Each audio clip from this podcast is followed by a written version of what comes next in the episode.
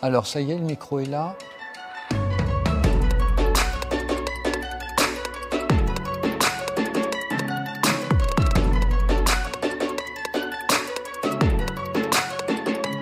Ah oui, bien sûr, on peut tomber amoureux d'une machine. Nous pourrons avoir avec ces machines une relation de proximité importante. Nous pourrons leur raconter nos problèmes, ils pourront nous répondre comme nous attendons qu'ils le fassent. Donc, euh, euh, nous allons avoir avec ces machines une relation affective forte et pourquoi pas une relation amoureuse.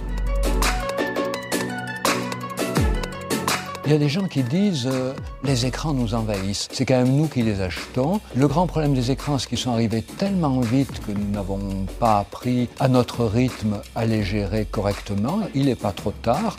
Les écrans sont à notre service. Évitons de nous mettre à leur service. Apprenons à nous en servir pour apprendre à nous en passer et à nous en passer pour apprendre à nous en servir.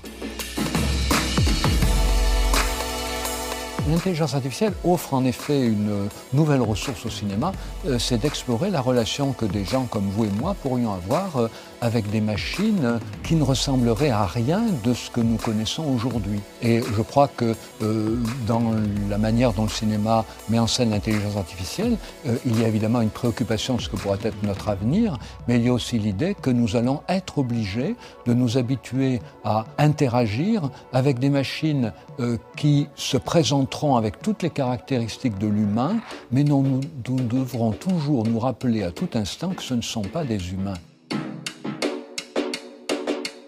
Quand on est triste, quand on a l'impression d'être confronté à des difficultés qu'on n'arrive pas à résoudre, eh bien, s'échapper dans les jeux vidéo, c'est quand même drôlement apaisant. Même si on s'y excite, les jeux vidéo fonctionnent comme une potion d'oubli. Et donc, c'est tout ça qu'il faut avoir à l'esprit lorsqu'on voit un jeune jouer. Est-ce qu'il joue par plaisir ou est-ce qu'il joue pour fuir un déplaisir? Est-ce qu'il joue parce qu'il trouve de l'intérêt au jeu ou parce qu'il veut rejoindre sa communauté de camarades? En tout cas, il n'y a pas qu'une seule raison de se scotcher aux jeux vidéo. Il y en a plusieurs. Et la seule manière pour les parents de savoir quelle est celle qui prévaut pour leur enfant, ben, c'est encore de discuter avec lui. Il y a une capacité extraordinaire chez l'être humain qui a été longtemps sous-estimée, dont on parle beaucoup en ce moment, c'est la capacité d'empathie. C'est quoi la capacité d'empathie? C'est le fait euh, de prêter à un personnage euh, de fiction, mais aussi à un être humain, euh, mais aussi pourquoi pas à un objet, des émotions, des sentiments, des pensées proches des nôtres. Et cette capacité d'empathie, ben, elle fonctionne dans les romans, mais on a montré avec quelques collègues qu'elle fonctionne aussi dans les jeux vidéo, et puis évidemment elle fonctionnera encore plus avec les robots, parce les robots auront une présence physique près de nous, dans notre salon, dans notre cuisine, j'ose pas dire dans notre lit.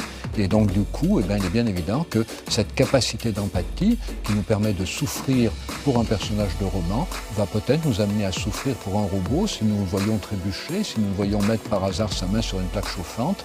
Ça sera un vrai problème parce qu'il faudra à tout moment se rappeler que c'est nous qui prêtons ces émotions à notre machine et la machine n'en a pas.